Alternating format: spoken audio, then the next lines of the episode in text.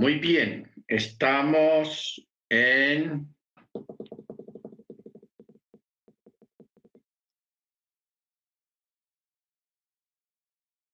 Estamos acá en libro de revelación, capítulo 13. Vamos en el verso 11. Amén. En el verso 11, así que vamos a, a mirar bien acá, porque aquí menciona en el verso 11, dice, y vi también otra bestia que subía de la tierra y tenía dos cuernos semejantes a un cordero, pero hablaba como dragón. Ojo con esto. Subía a la tierra, tenía dos cuernos semejantes a los de un cordero, pero hablaba como dragón. Muy bien. Si nosotros miramos acá,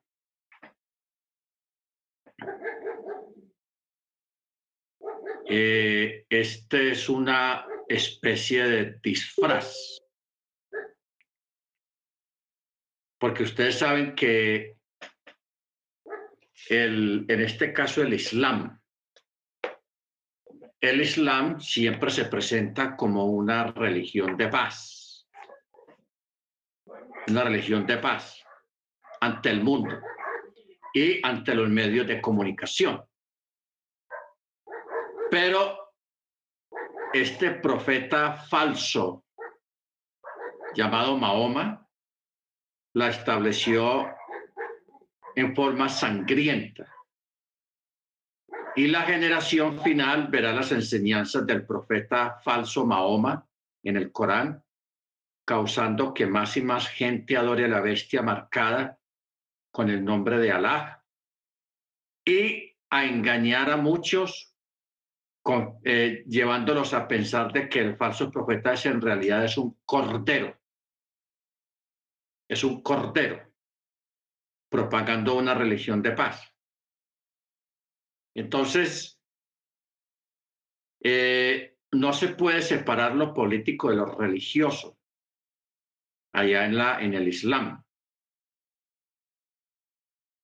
Eh, ya que ambos están entrelazados uno con lo otro, y así tanto la bestia del falso profeta hablan un mensaje político alimentado por el fervor espiritual.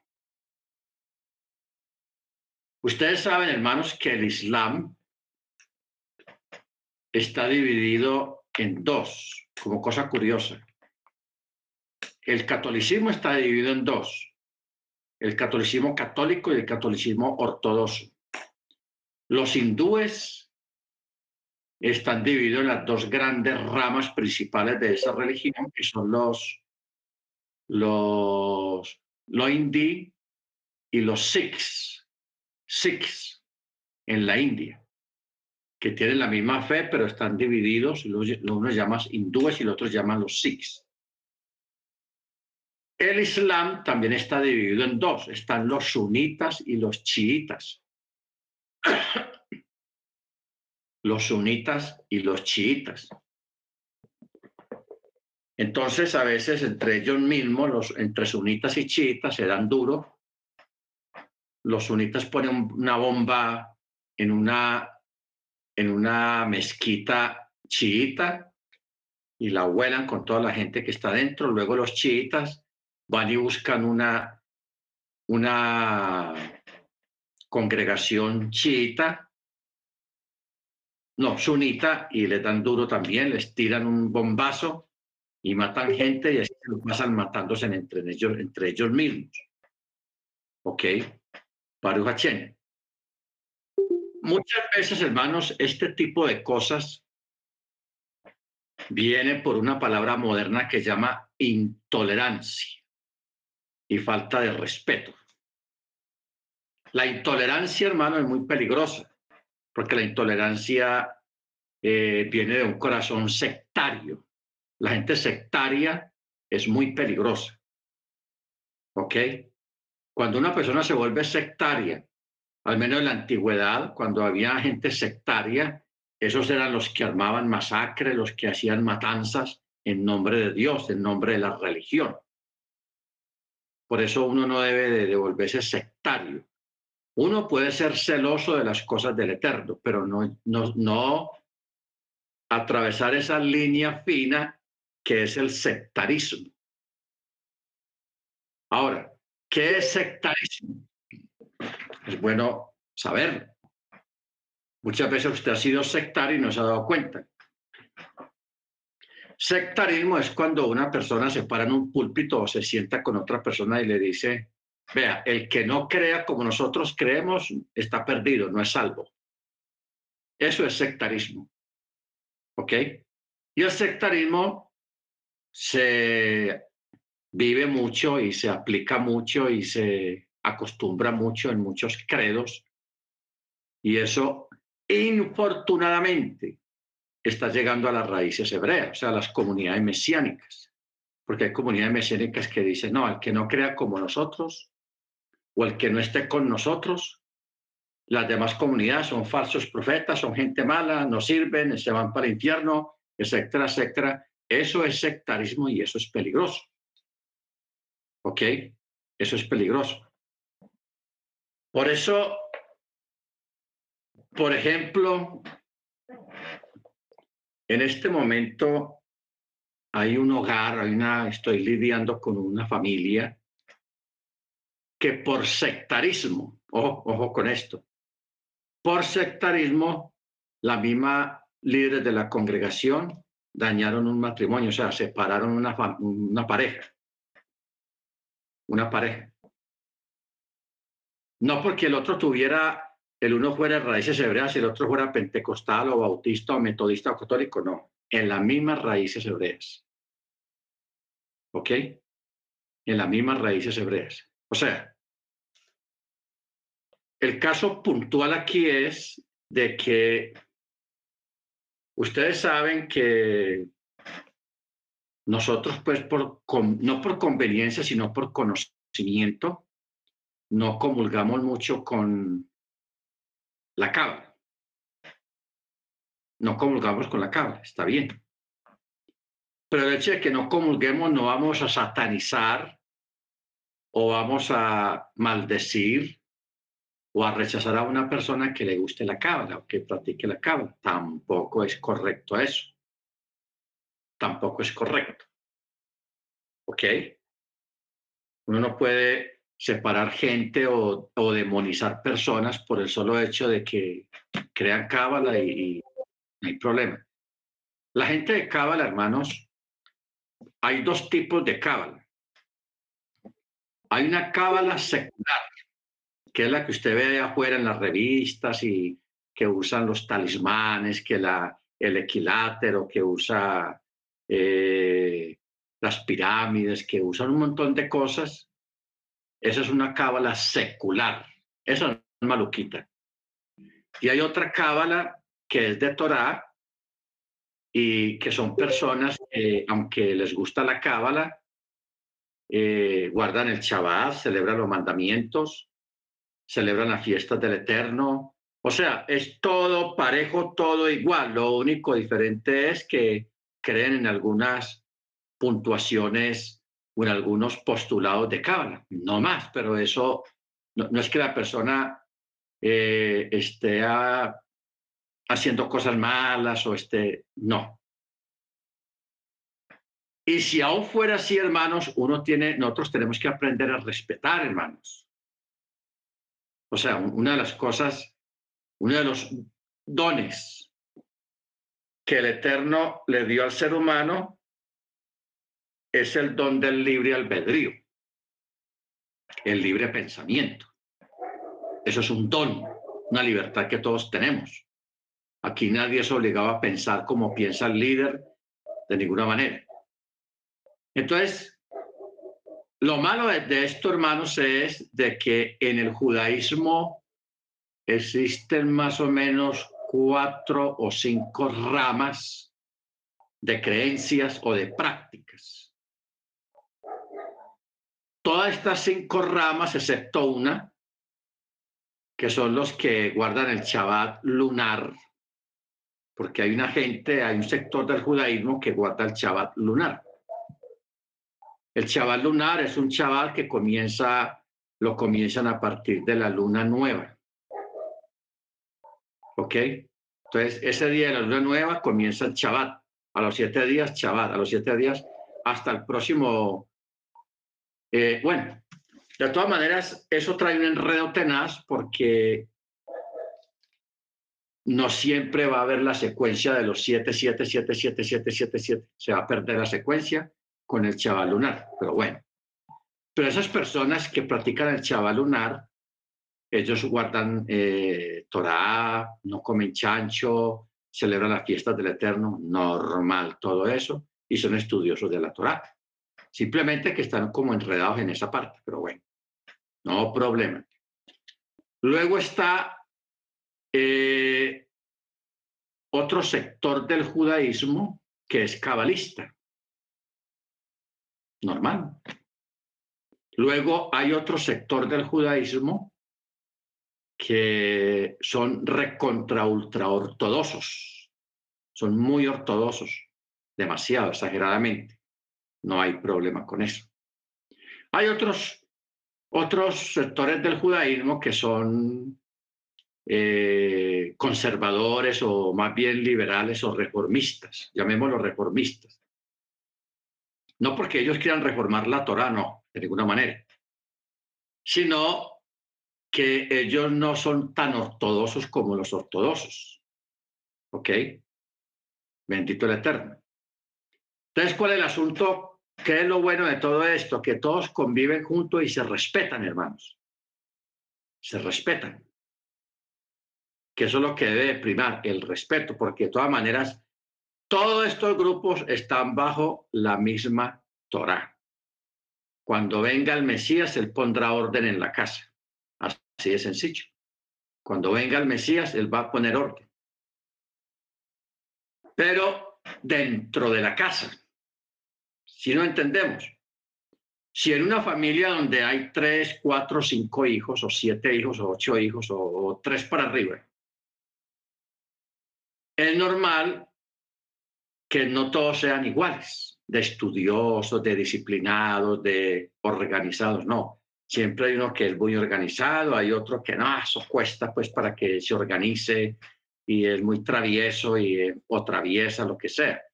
Y hay otro que es maqueta, que es malicioso, que es el, la embarrada, la oveja negra de la familia.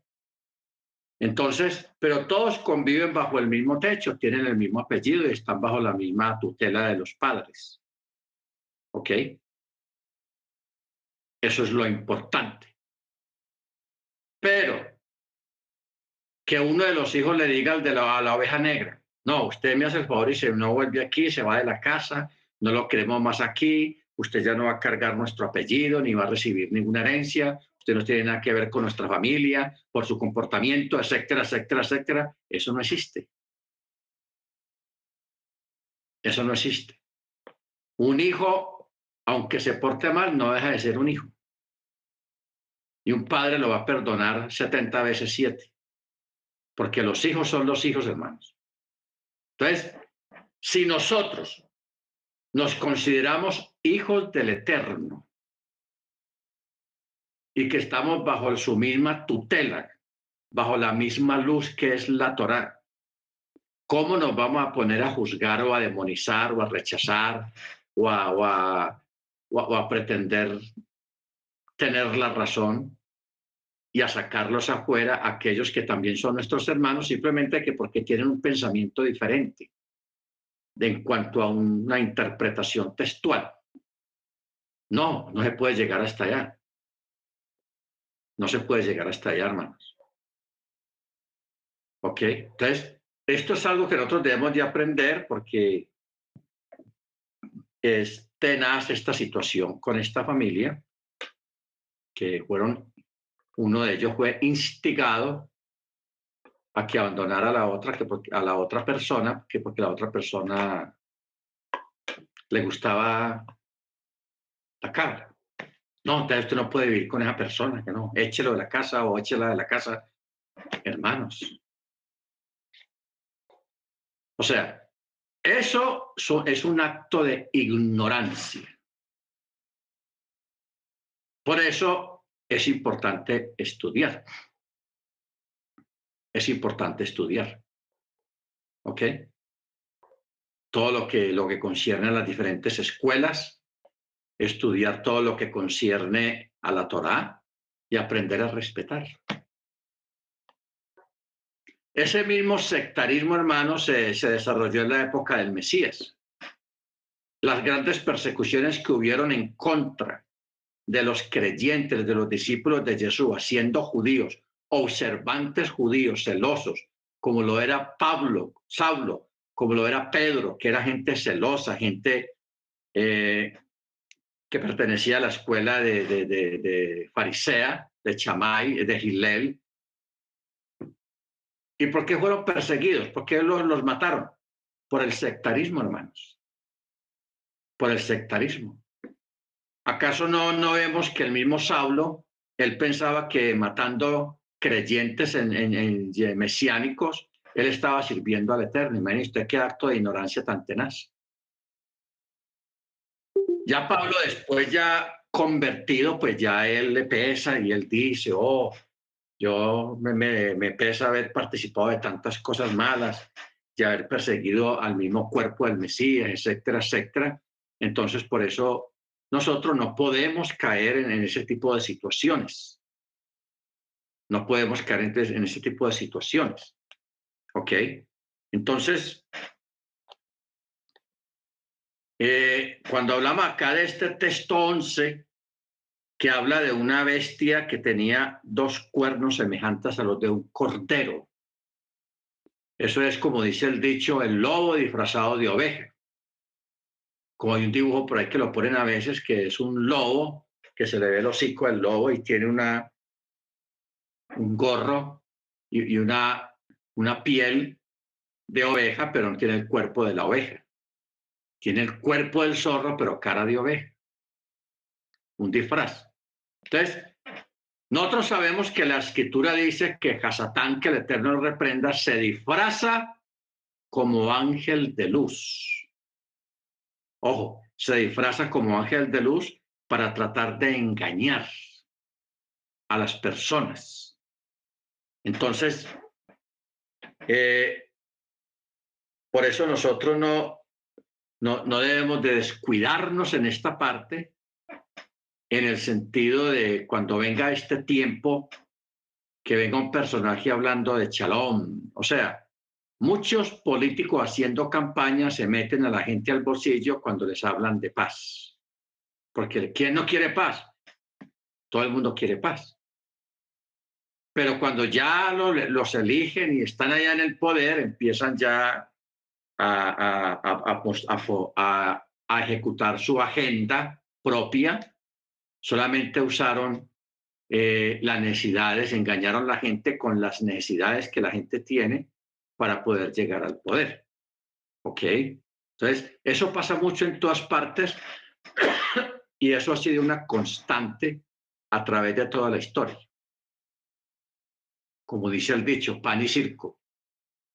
¿Ok? Entonces, por eso es que este verso 11 es muy interesante. Tenía dos cuernos semejantes a los de un cordero, pero hablaba como dragón. Y dice, y ejerce toda la autoridad de la primera bestia delante de ella y hace que la tierra y los que habitan en ella adoren a la primera bestia cuya herida de muerte fue sanada. ¿Ok? Cuya herida de muerte fue sanada. Muy bien.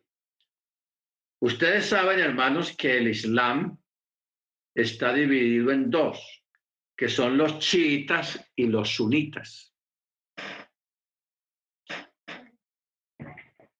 Yo quiero que usted entienda esta parte y aprenda eso. O sea, uno tiene que aprender de todo para uno entender cómo funcionan las cosas.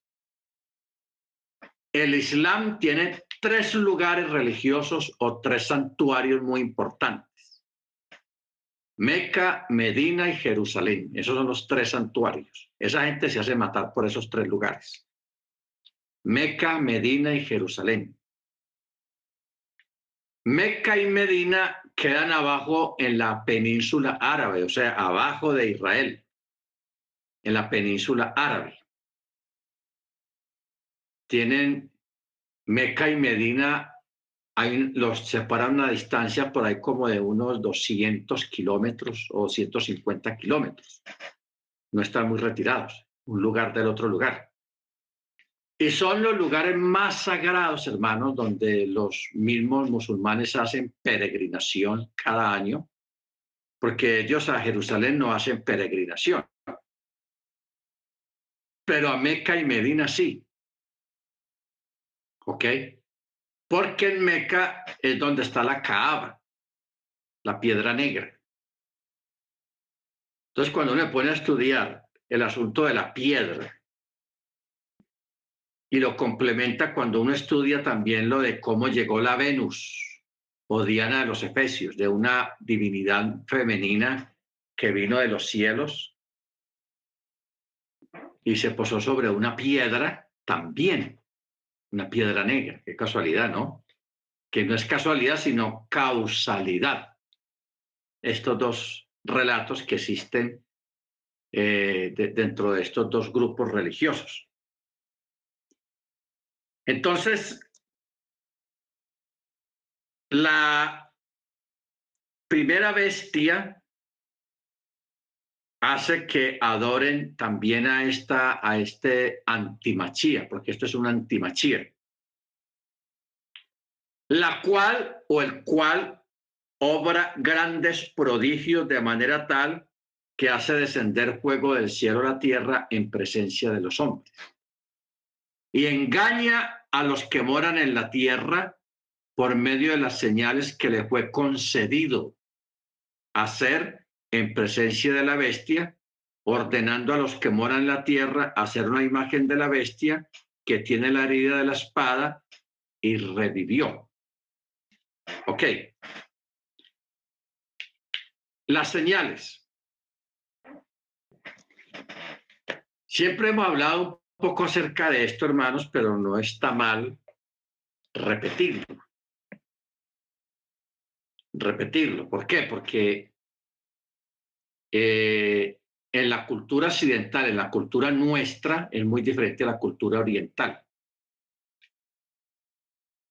Usted recuerda que al mismo Jesús y a los apóstoles, cuando Jesús hacía milagros muy grandes, muy fuertes, a veces la gente los rechazaba, rechazaba los milagros y no creían a pesar de los milagros. ¿Por qué? Porque esta fue una cultura. Yo creo que entendamos esto, hermanos, porque a veces nosotros pensamos que nosotros tenemos el mismo nivel de fe de los judíos y no. En el Medio Oriente, la gente fue entrenada desde muchos siglos atrás en cuanto a la fe, fue entrenada a vivir por fe, no por vista. ¿Ok? Sino por fe. O sea, tener una fe arraigada, que eso es lo que nosotros necesitamos. Fe. Pero una fe que va sedimentada en las convicciones. O sea, una, cuando una persona tiene convicciones propias en el Eterno, en la Torá, en el Mesías, no necesita ver un milagro para creer más. No necesita que el Eterno le haga un milagro para acercarse a la Torá, no. En Occidente la gente sí depende mucho del milagrito, del milagro. ¿Ok? Aquí se aplica mucho el dicho ver para creer.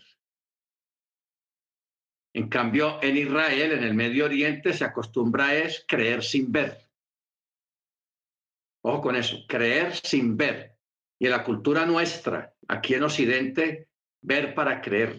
Nosotros tenemos que salirnos de esa cascarón de huevo, hermanos, de ver para creer. Porque yo recuerdo allá en la iglesia cristiana de que a veces llegaban creyentes de otras congregaciones porque estaban buscando señales, milagros. A ver, aquí sí hacen milagros. aquí sí se salen demonios, aquí sí se recibe el Espíritu Santo. Y hay gente que anda en eso. Y viven de eso. Y hablan de eso. Ese es el tema de ellos. Entonces, donde ellos consideran o piensan que no se hacen milagros, que no pasa esto, que no se pasa que esto, es porque el Señor no está ahí. Para ello el Señor está, es donde hay milagros, donde hay manifestaciones. Entonces, eso es una cultura y de pronto usted la tuvo o la tiene todavía. Y es bueno que usted vaya dejando esa cultura. ¿Por qué? Porque Yeshua dijo una palabra y la dijo al contrario de lo tradicional que la gente hace, vive y habla. ¿Qué dijo Yeshua? Estas señales seguirán, no dice los creyentes, no. Estas señales seguirán a los que creen, o sea, nosotros los que estamos en la fe, que no andamos por vista, que no andamos eh, ver para creer, ni tenemos esa filosofía, nosotros vamos adelante y esas señales van detrás. ¿Ok? Esas señales nos persiguen van detrás de nosotros, no nosotros detrás de las señales. La persona que anda detrás de las señales, su fe se le va a ir cualquier momento porque la misma escritura dice, los milagros cesarán, las lenguas cesarán, van a cesar muchas cosas. Pero solamente van a permanecer qué? La fe, la esperanza y el amor. Eso es lo último que va a permanecer. Pero que las señales, los milagros, todo eso va a desaparecer. ¿Por qué va a desaparecer en el mundo religioso? Porque va a aparecer en el mundo secular. ¿Se da cuenta? En este aspecto. Cuando dice, verso 13, y obra grandes prodigios.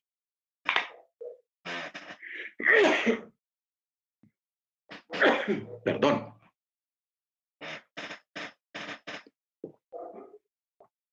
y obra grandes prodigios de manera tal que aún hace descender fuego del cielo a la tierra en presencia de los hombres.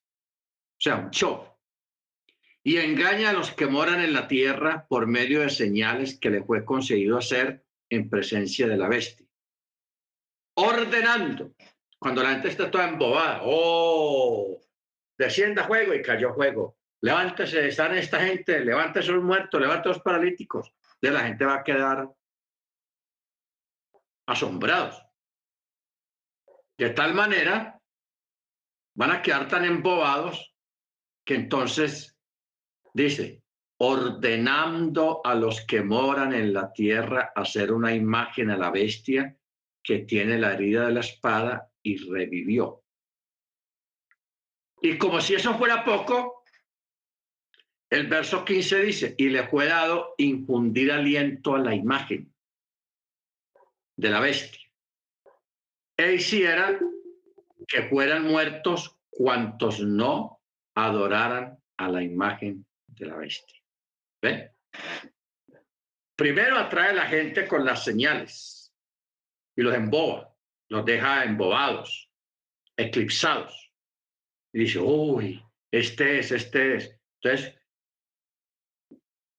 como para aumentar más el asombro, hace que le construyan una imagen, una estatua, un ídolo de esa criatura, de esa persona, y como si eso fuera poco, hace que esa imagen hable y se mueva. O sea, eso va a ser aterrador, hermanos.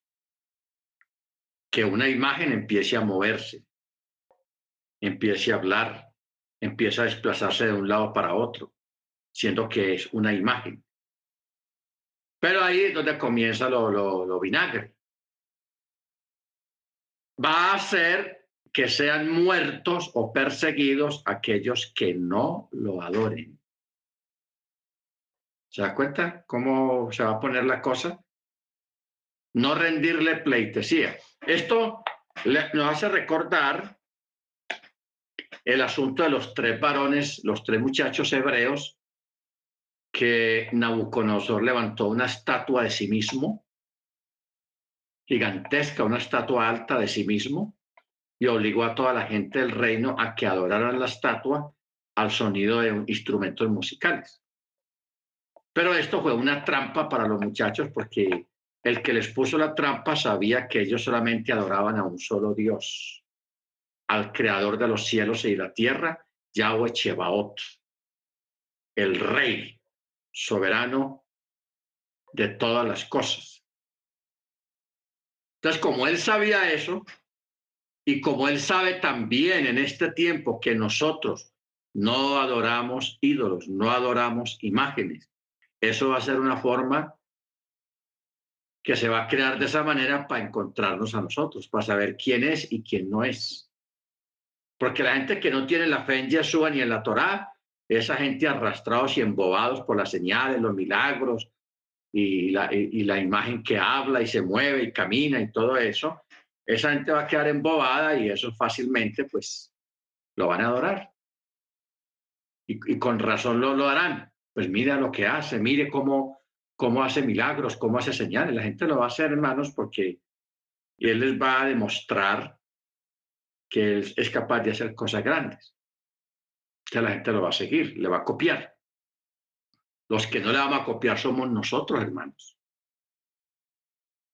Somos nosotros. Yo no quiero que si de pronto nos toque ese tiempo, que todavía estemos en estas clases, que algún hermano o una hermana me diga, hermano, pero es que mire esas señales que hace, son milagros, eso tiene que ser el Mesías, esas cosas solamente las hace el Mesías, hermano, ¿cómo es posible? No, no, no, yo me voy a ir a adorarlo, yo creo que Él es el Mesías. Entonces, gente dudando, gente creyendo a la mentira, al error, a lo que ya está avisado, lo que ya está escrito. Yo no quisiera ver a ninguno de ustedes, hermanos, metido en un rollo de estos. Dejándose llevar por las señales, hermanos. Por las señales. O sea, nosotros debemos de tener un corazón fuerte para no dejarnos meter cuento. ¿Ok? Para no dejarnos llevar por las señales y que entendamos lo celoso que es el Eterno. Yo no sé si usted ha estudiado bien cuando el Eterno habla de los falsos profetas, cuando el Eterno le habló a Israel, cuando Él les dice, yo endurecí el corazón de Faraón, pero lo hice para probarte. Yo lo llevé allá a la orilla del mar, lo hice para probarlos. No es que al Señor se le escapó de las manos la situación, no. Si usted hoy en día vive una situación, no piense que eso se le escapó de la mano al Señor, no. Él a veces lo hace es para probarte. Te meten en, moldes fuertes, estrechos, para que usted se meta ahí a ver qué hace usted, a ver qué dice, a ver hasta dónde va tu fe, tus convicciones. ¿Ok? Y mire lo que él dice respecto a los profetas y a los que hacen señales y milagros hoy en día. Él dice, si fulano de tal o una persona hace una profecía y la profecía se cumple, no se dejen bobar por eso, que porque la profecía se cumplió, ojo, no se dejen bobar por eso. Sea duro. Sino que espere a lo que la persona va a decir después de que se cumplió la profecía que dijo. Porque si te dice el Eterno, si la persona esta que profetizó algo y se cumplió, y luego te dice, ven, vamos a adorar a los ídolos, no hay necesidad de guardar Torah, no hay necesidad de esto, esa persona no la he enviado yo, dice el Eterno. Así se haya cumplido lo que profetizó o así haya hecho el milagro que haya hecho, los muertos que haya levantado, hermano, así se, se cumpla o se hagan cosas grandes, lo importante es lo que va a soltar la persona. O sea, el, asunto de la, del milagrero y del profeta en este tiempo, del pseudo profeta en este tiempo, es lo que va a decir. ¿Ok? Lo que va a decir. Eso es como el estudio de los sueños. ¿Cuál es la síntesis y, y, el pensamiento final sobre la enseñanza de los, la interpretación de los sueños? Que la palabra que dice que los sueños van tras la lengua, o sea, los sueños van tras la interpretación. Y para distinguir a un falso profeta o a un falso Mesías o a un falso milagrero, no porque haga milagros falsos, no. Los milagros son reales. Pero no ha sido enviado por el Eterno. Es lo que va a decir.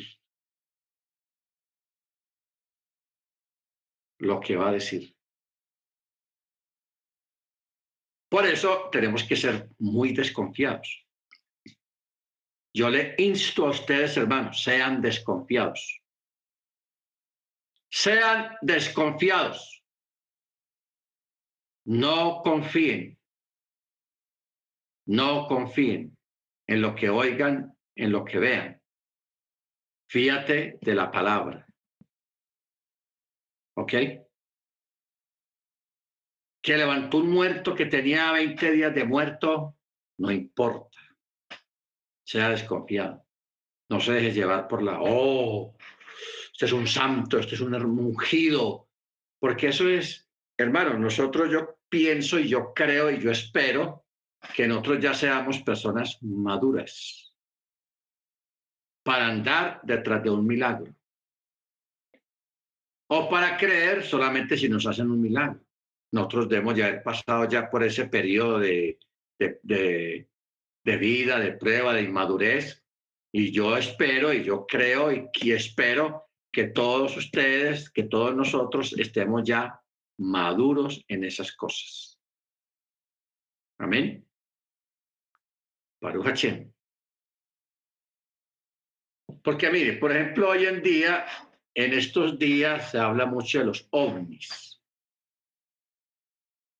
Se está hablando mucho de los ovnis. Que los extraterrestres, que los ovnis, que nadie sabe, que bueno, hay un montón de cosas. Que la semana pasada apareció un ovni allá en Medellín, hace dos semanas fue en Bogotá, y hace otro tanto tiempo en, varias ciudades del mundo que están apareciendo muchos ovnis, todo eso, etcétera, etcétera. Entonces, eh, yo siempre me he preguntado una cosa. ¿Por qué a un extraterrestre no se le parecía a un creyente? Porque siempre se le aparece a esa gente que no es creyente.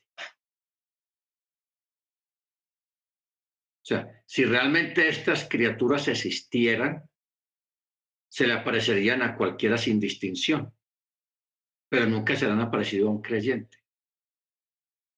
Y a un creyente celoso. ¿Por qué? Porque si a usted se le aparece un IT, un extraterrestre, lo primero que usted debe hacer no es salir corriendo ni adorarlo, sino lo que dijo Pablo, probad los espíritus si son de Yahweh o no. Probad los espíritus. ¿Ok? Porque, hermano, yo recuerdo hace muchos años, yo estaba sentado conversando con una persona y esa persona empezó a hablar bonito de Dios. Ah, habla unas maravillas, hermanos. No quedan pañales oyendo a veces a la gente que no es del Eterno. O sea, si alguien habla bonito del Eterno, de Dios, son los demonios. Ellos hablan bellezas. Pero cuando usted le hace la prueba, cuando usted invoca el nombre del Adón Jesús Hamachie sobre esa persona, si es del Eterno, todo va a estar bien, pero si no es del Eterno, esa persona va a salir volado de ahí. No le va a gustar lo que usted le está haciendo. ¿Por qué? Porque usted lo está probando. Y Pablo mismo lo dice, probad los espíritus si son de Dios o no. Todo espíritu que confiesa que Jesús ha venido en carne es de Dios. Y todo espíritu que no confiesa que Jesús ha venido en carne no es de Dios. ¿Ok? Esa es, esa es la gran prueba del laboratorio. No hay que hacer palabras raras y oraciones raras para... No, solamente esas dos, esas tres palabritas sencillas. Y usted va a ver que va a haber una reacción. Y mire que tiene que ver con doctrina. Todo espíritu que confiesa que Yeshua vino, o sea, que el Eterno se hizo carne, que Dios se hizo carne, ese es de Dios. Pero el espíritu que no confiesa que Dios se hizo carne, ese no es de Dios. Esa es la única forma de uno probar un espíritu. ¿Ok? Esa es la única forma, no hay otra. No estoy dándole la Biblia, ni dándole bibliazo, ni, ni dándole un chofarazo, solamente de esa manera. ¿Ok? Bendito sea el nombre eterno. Pero hermano, no se deje llevar porque yo me he topado con una gente que habla unas bellezas de Dios. Uno está se avergüenza y da pena. Uy, esa gente como habla de bonito. ¡Ja! Bonito. Sí, hablan bonito porque dice la escritura, Hasatán se disfraza como ángel de luz. No solamente en qué forma se disfraza como ángel de luz, en palabras, en el verbo, en las palabras que expresa la persona. Ok, hay que tener cuidado con eso, hermanos. Ser muy desconfiados. Realmente hay que ser muy desconfiados en este aspecto. Ok. Porque está profetizado, porque esto que estamos leyendo acá es prácticamente una profecía. Y dice, y engaña, verso 14, y engaña a los que moran en la tierra, o sea, va a engañar a la mayoría de la gente por medio de las señales que le fue concedido hacer en presencia de la bestia, ordenando a los que moran en la tierra hacer una imagen de la bestia que tiene la herida de la espada y revivió. Y le fue dado infundir aliento a esa imagen, hermanos, porque eso, una estatua que empiece a hablar, que empiece a moverse y a desplazarse de un lado para otro, eso va a ser muy, una cosa muy fuerte. ¿Ok? Cuando usted vea eso, hermano, salga corriendo. ¿Ok? Eso es el aviso como cuando usted está en la playa, en el mar, está en una playa y que usted vea que el agua se recoge hacia, hacia el mar adentro. El agua se baja y se baja y se baja. ¿Cuál advertencia ahí? Salga corriendo de ahí. ¿Por qué? Porque viene un tsunami. Entonces, cuando usted vea este tipo de señales y vea una estatua que comienza a hablar y a cobrar vida siendo que es una estatua, no se quede ahí para mirar a ver qué es lo que va a decir ni qué es lo que va a hacer. Salga corriendo, escóndase, corra por su vida. ¿Por qué? Porque dice después, hiciera que fueran muertos aquellos que no lo adoren, que no adoren a, a esa imagen que habla y camina. ¿Ok? Lo va a obligar a que lo adoren. Y al que no lo haga, guácate, tenga. Entonces, esto que estamos viendo acá es lo que hemos hablado tanto sobre al final de los tres años y medio, cuando viene la tribulación para los creyentes. Este es el comienzo oficial de la tribulación para los creyentes. Porque un creyente, hermanos, en Torah, en Machía, realmente tenemos muy claro de que nosotros no podemos adorar ninguna imagen, ninguna estatua, ni a ninguna persona. Tenga claro eso. Usted no va, no puede adorar ninguna estatua, ninguna imagen, ni otro Elohim fuera del Eterno, de Yeshua. ¿Ok? Tenga eso claro. Su adoración, su vida, su esperanza, su salvación, el Creador, su Rey soberano, es el Mesías. Nadie más. ¿Ok? Nadie más. Por eso si le aparece a alguien así sea haciendo milagros, haciendo cosas impresionantes, usted dice, mm, mm, ese no es no es. Y tenga presente una palabra que dijo Yeshua. Vendrá tiempo en que los verdaderos adoradores adorarán al Padre en espíritu y en verdad. Nosotros no necesitamos un objeto visible, no necesitamos una imagen. Tenemos que aprender a tener la fe del, judaísmo antiguo. La fe del judaísmo antiguo, que ellos creían sin haber visto. ¿Ok? sin haber visto. Por eso es que ellos desarrollaron ese celo de no inclinarse, de no inclinarse hasta nadie. ¿Cuál era la rabia de Amán allá en Persia? Con Mordejai, el, tío de Hadassah, de Esther, que allá era obligatorio que todos los cortesanos y miembros del palacio tenían que inclinarse ante el rey y ante el segundo del rey, en este caso Amán.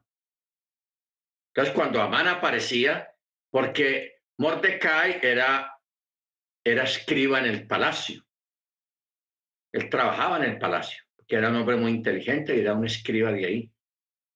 Entonces, cuando Amán pasaba, todos los demás escribas se inclinaban ante Amán pero él no lo hacía, Mordecai no lo hacía. ¿Por qué? Porque él tenía muy claro como judío israelita de que él no le hace la venia a nadie, sino solamente al Eterno. ¿Ok? Sino solamente al Eterno. ¿Por qué los tres muchachos fueron amenazados de muerte, de ser tirados al lago, al, al horno de fuego, si no se inclinaban ante una estatua? No, pero ¿qué tiene eso? Una estatua no tiene nada que ver. Inclínese de todas maneras, hay que vivir. No, ellos dijeron, no, nosotros solamente nos inclinamos ante el Eterno. Y ellos se lo dejaron bien claro al rey. Sabe tú, rey, que nosotros no nos inclinaremos ante la imagen que usted ha hecho. Y eso al rey le sacó la piedra, claro. Se disgustó. Aumenten el fuego a, ese horno. A ver si estos muchachos no se quieren inclinar delante de, mi imagen. ¡Suene la orquesta! Y empezó la orquesta a sonar y los muchachos, todo el mundo se tiró al piso, porque esa era la orden de adorar y venerar la, la estatua, pero los tres muchachos se quedaron parados. Este tipo de fe, hermanos, de convicciones, es la que nosotros necesitamos. Y le voy a mostrar otra. Pedro. Estaba en ayuno, mediodía, la hora del lonche, del almuerzo. Sube a la azotea de la casa, a la plancha, y allí se aparece un lienzo con todo tipo de animales, cocher y no cocher, permitidos y no permitidos, y una voz del cielo que le dice, una voz del cielo, una, una aparición. Oh, eso está bueno. Y mire usted qué prueba tan tenaz, hermanos. Una voz del cielo, o sea, algo sobrenatural. Le dijo, Pedro, mata y come. ¿De dónde viene la orden? Viene de arriba. Pero es una orden que no concuerda con la Torá. Ojo con eso. Aunque es una orden que viene de arriba del cielo, es una orden que no concuerda con la Torá. Por eso Pedro, celoso de su fe, él dice, pero Señor, ninguna cosa inmunda ha pasado por mi boca. ¿Cómo así que, que mata y come? No, no, no. ¿Ah? ¿Usted sabe lo que, lo que es esa respuesta, hermanos? Usted sabe el tipo de convicción que tenía Pedro, que no era una persona emocional. Ah, no, me habló una voz, eso era el Dios mismo que me habló. Ah, ah, así sea una voz. y Pablo mismo lo ratificó después. Él dijo, si un ángel del cielo, si yo mismo vuelvo y me le aparezco a usted o cualquier otra persona les enseña algo diferente a los que yo sé, a, que, a lo que yo les he enseñado, sea anatema, o sea, no lo reciban, no lo escuchen. Esto que yo he enseñado es definitivo y ya. No puede haber una contraorden del cielo porque el Eterno no se contradice a sí mismo. Entonces, es tan grande la fe de Pedro, hermano, y las convicciones. O sea, no, no tanto de pronto la fe, sino la convicción y el celo. O sea, Pedro, en dos palabras, Pedro no era de comer cuento fácil. No comía cuento fácilmente. Porque a él el lienzo no se lo puso ni, ni el presidente de la congregación en aquella época, ni Yeshua tampoco, sino una voz sobrenatural que le habló desde el cielo. Y él ya estaba acostumbrado a oír voces del cielo, porque él, él, fue testigo en la transfiguración, él fue testigo en el bautismo de Yeshua que se escuchó una voz. O sea, ya, ya conocía el tema. En las veces anteriores, él confirmó de que era realmente palabra del Eterno y que no había ninguna contradicción. Pero en este caso, cuando se le dice mata y come, él dice no, ninguna cosa común o inmunda ha entrado por mi boca. O sea, el hombre era kosher completamente. Por eso él rechazó eso. Y, la orden venía ahí arriba. Mire el Eterno cómo lo prueba uno a veces. Para que usted no se emocione, porque es que hay gente que se va por las emociones. Ay, yo escuché una voz, yo escuché una voz, el Eterno me habló, y, hay gente que se pega de eso. Yo, yo por eso la gente que me dice mucho o que habla mucho de que Dios me habló, yo, yo, yo realmente yo no creo mucho en eso. No sé, yo tengo ese problema. Yo no creo mucho en eso. Y en Raíces Hebreas yo escuchaba a mucha gente expresarse de esa manera, que Dios me habló, que escuché una voz.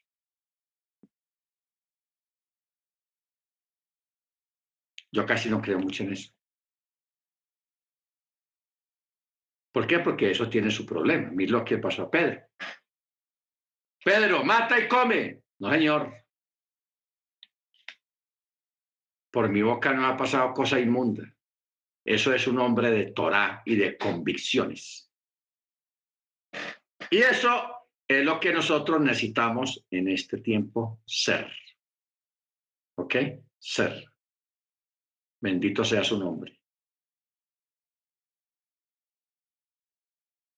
¿Ok? Así que si, aún yo mismo, si yo aquí le enseñara a ustedes una cosa que está fuera o que contradice la Torah, ¿qué es lo que tiene que hacer usted? Salirse. Hermano, hermano, usted está mal, eso no es así. La Torah dice esto y esto. Se va, va y se mete en otro, en otro lugar a escuchar palabra. ¿Ok? Porque Pablo mismo dijo eso. Si aún yo mismo vengo y enseño otra cosa diferente a lo que, a lo que ustedes han escuchado, sea anatema, no me reciban, no me escuchen. Mire usted la, la claridad que hay, hermanos, y cómo el Eterno nos las pone a todos nosotros para que nosotros seamos claros y concisos y seamos de una, de una sola pieza. De una sola pieza.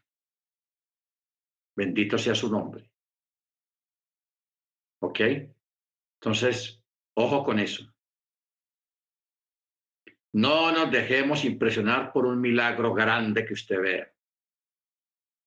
Ni dependa de un milagro para seguir al Eterno.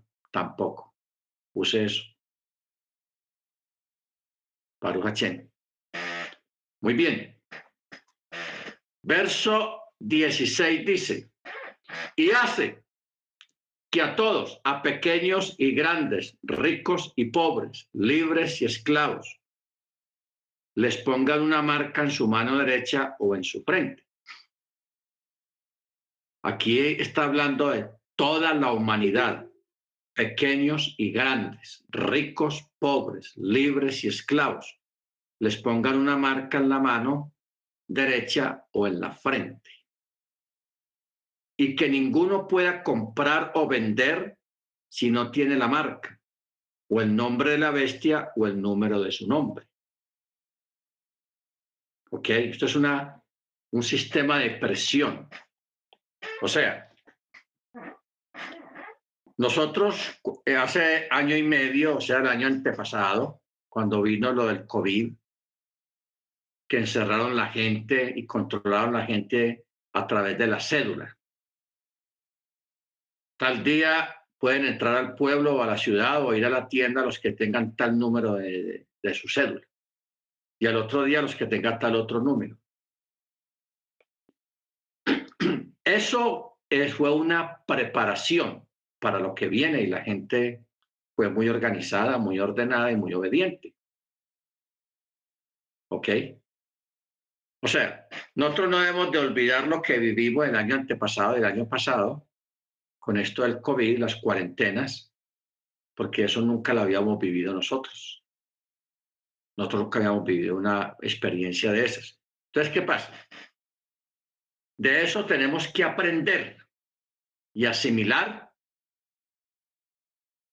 porque eso fue una presión que todos los gobiernos en todas partes ejercieron sobre la población y les dio resultado. Que a, otra, a otro tipo de personas les exigían la vacuna o el carnet de la vacuna, el llamado pasaporte verde, para poder entrar a, o recibir atención médica o hacer un viaje de un lugar a otro.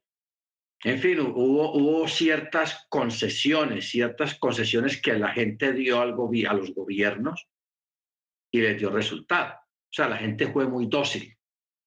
Hay algunos que se rebelaron y más bien dijeron, no, yo para allá no voy, yo no me pongo eso, yo tal cosa, etcétera, etcétera. Pero realmente, hermanos, esto que pasó fue una previa un previo a lo que viene. Porque aquí el texto dice muy claro, el que no tenga la marca no puede comprar o vender. ¿Ok? No puede comprar o vender el que no tenga esa marca. Bendito sea el nombre del Eterno. ¿Qué es lo que buscan marcando la gente? que aparezcan los que no se van a dejar marcar, que son, que van a ser los creyentes. O sea, de esa forma es que nos van a encontrar.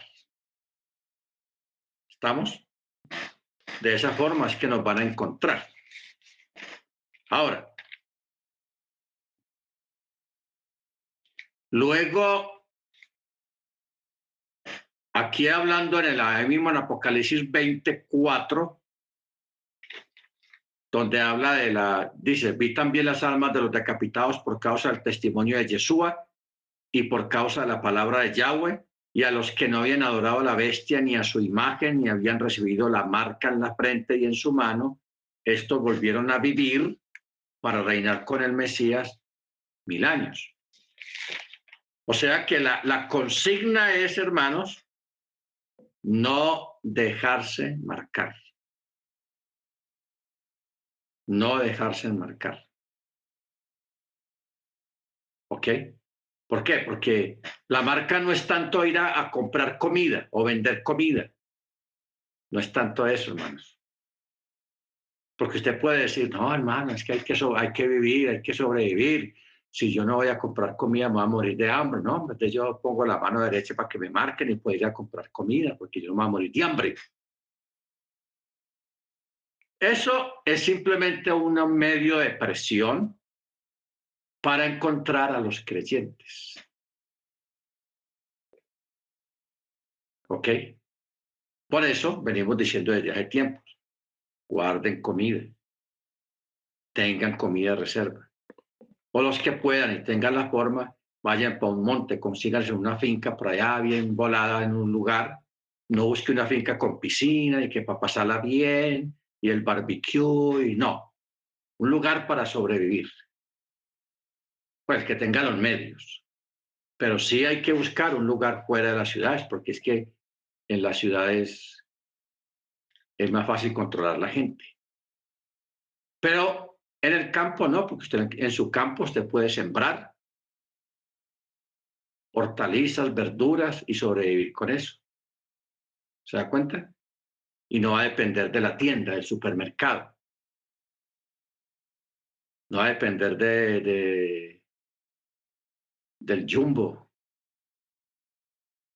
de esas cosas, del éxito, de nada. O sea, es complicado hablar de esto porque nosotros estamos llevando una vida muy cómoda, hermanos. Muy cómoda. De confort, una vida de confort. Y usted dice, ah, no, yo voy al éxito, voy a, a al jumbo, ya encuentro todo lo que yo necesito. Eso es confort. ¿Ok? Y a quién no le gusta vivir bueno, comer bien, estar bien, a todos nos gusta eso. Pero qué bueno, hermanos, nosotros como ir cambiando un poquito de mentalidad en preparación para ese tiempo si nos toca a nosotros. O sea, no ser tan dependientes de la comodidad, ir como alejándonos de ese tipo de dependencias. O sea, usted a través de la vida, usted ha convivido ha tenido amistades que son tóxicas o tóxicos, gente tóxica. Que uno pues por amistad no quiere alejarse de esa persona tóxica, pero llega un momento en que usted tiene que decir, no, no se puede más con este tóxico, con esta tóxica. Me voy a alejar más bien, porque me está haciendo daño. Tanta toxicidad me está haciendo daño y no me conviene tener un tóxico al lado o una tóxica al lado. Entonces, cuando usted toma ese tipo de decisiones, hermanos, de, de, de apartarse de lo que a usted le hace daño, Hombre, eso es madurez. Son decisiones para celebrar. Igualmente hoy en día, para estos tiempos que vienen, hermanos, irnos como, como estrechando un poco la vida, como, como alejándonos de esas dependencias sociales que hoy en día tenemos a nuestro alrededor, de ese confort, de ese exceso de confort, de ese exceso de comodidades. Para que cuando lleguen estos tiempos, hermanos, que usted no pueda ir a una tienda, porque usted sabe que no puede marcarse. Y usted tiene que alejarse de muchas cosas, usted no, no le quede duro, ni le haga daño, ni, ni se ponga triste, ni piensa pues que ya vea pues que ahora sí, ¿no? Que usted se aleja porque usted está siendo consciente de que está en juego su salvación. ¿Ok? Porque esto es muy claro. Y hace que a todos, pequeños y grandes, ricos, pobres, libres y esclavos, les pongan una marca en su mano derecha o en su frente y que ninguno pueda comprar o vender sino el que tiene la marca, el nombre de la bestia o el número de su nombre. No más. Bendito el Eterno. Ahora, dice el verso 18, aquí está la sabiduría, el que tiene entendimiento deduzca el número de la bestia porque es número de hombre y su número es 666. La vez pasada estuvimos enseñando acerca de este punto, de que esto del 666 eso es un embolate. Porque cuando uno va al texto griego, cuando uno va al texto hebreo, lo que hay es unos símbolos. Primero que está escrito el símbolo de Alá, prácticamente lo que está escrito ahí está escrito en, griego y en árabe, porque dice Bismi Alá, o sea, en el nombre de Alá. Eso es lo que, lo que dice en el texto original del verso 18. Eso del 666, realmente no sé quién inventó eso, pero el que lo hizo, lo hizo para distraer la gente y llevarlo a otra dirección, a que no entendiera lo que realmente estaba escrito ahí. ¿Ok? Pero lo que originalmente está escrito es Bismi Alá, a través de unos símbolos, que son las dos espadas cruzadas. El nombre de Alá está ahí, una letra árabe está ahí también. Y hay una, un cuarto menguante de luna también ahí está. Eso es lo que están los originales. Eso es increíble, hermanos. Por eso es que usted ve que yo siempre hablo del Islam, porque es que la cosa va a estar es por el Islam. Eso no crea que eso va a ser por la OTAN o por la ONU o por la Comunidad Europea o la, o la zona euro. Eso son distracciones y cosas que van pasando, que están ahí, pero que van a pasar en su momento. Pero mientras tanto el Islam está avanzando lentamente, pero con firmeza. El Islam está avanzando.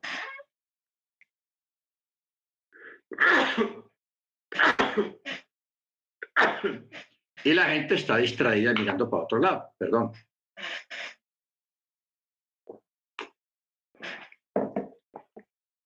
Queda la gente distraída mirando para otro lado.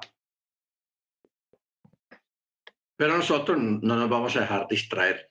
Vamos a tener los pies y la mente en el lugar que es. Amén. ¿Alguien quiere, hermanos, aportar algo o preguntar algo acerca del tema, lo que estamos viendo acá? No de otra cosa, sino del tema. Bien pueda prender el micrófono alguien. La hermana Angélica tiene el micrófono encendido, creo.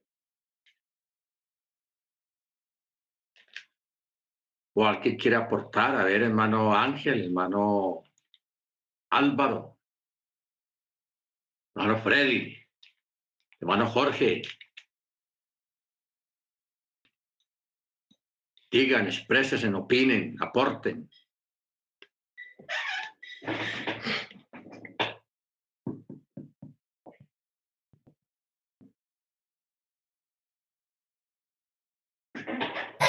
No, pastor, todo está muy claro. Muchas gracias. Ok, hermana Angélica. A ver, ¿quién más?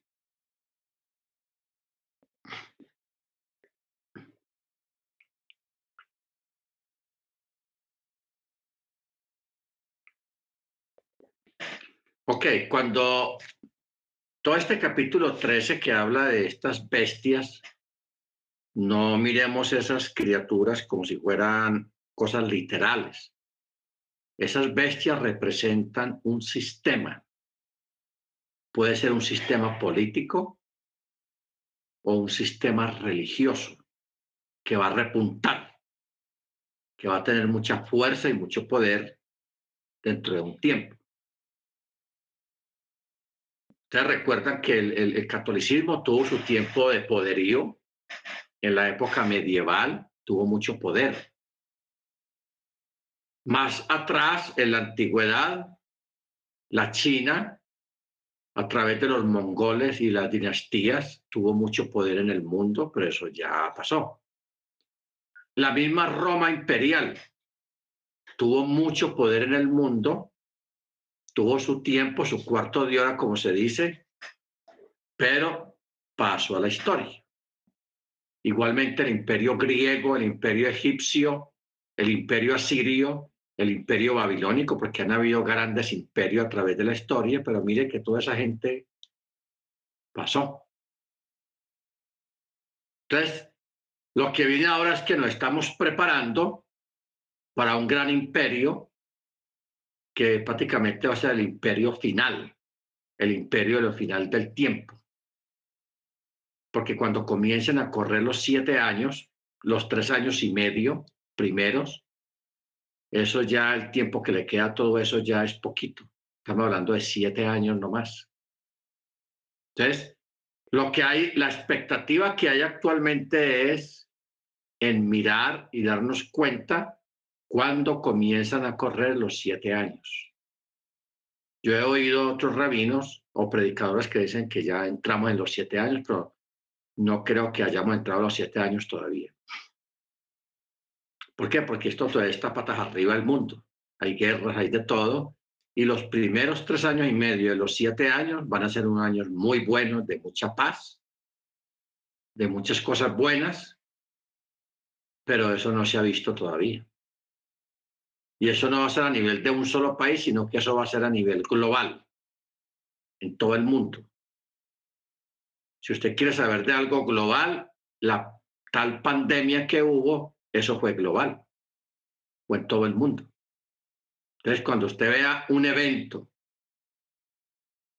ya no de pandemia, sino de otro evento de, de mejoras, de cosas buenas, pero a nivel global, toca mandar a remojar la barba porque ahí estamos en inicios de los primeros tres años y medio o 42 meses o 1690 días creo que son.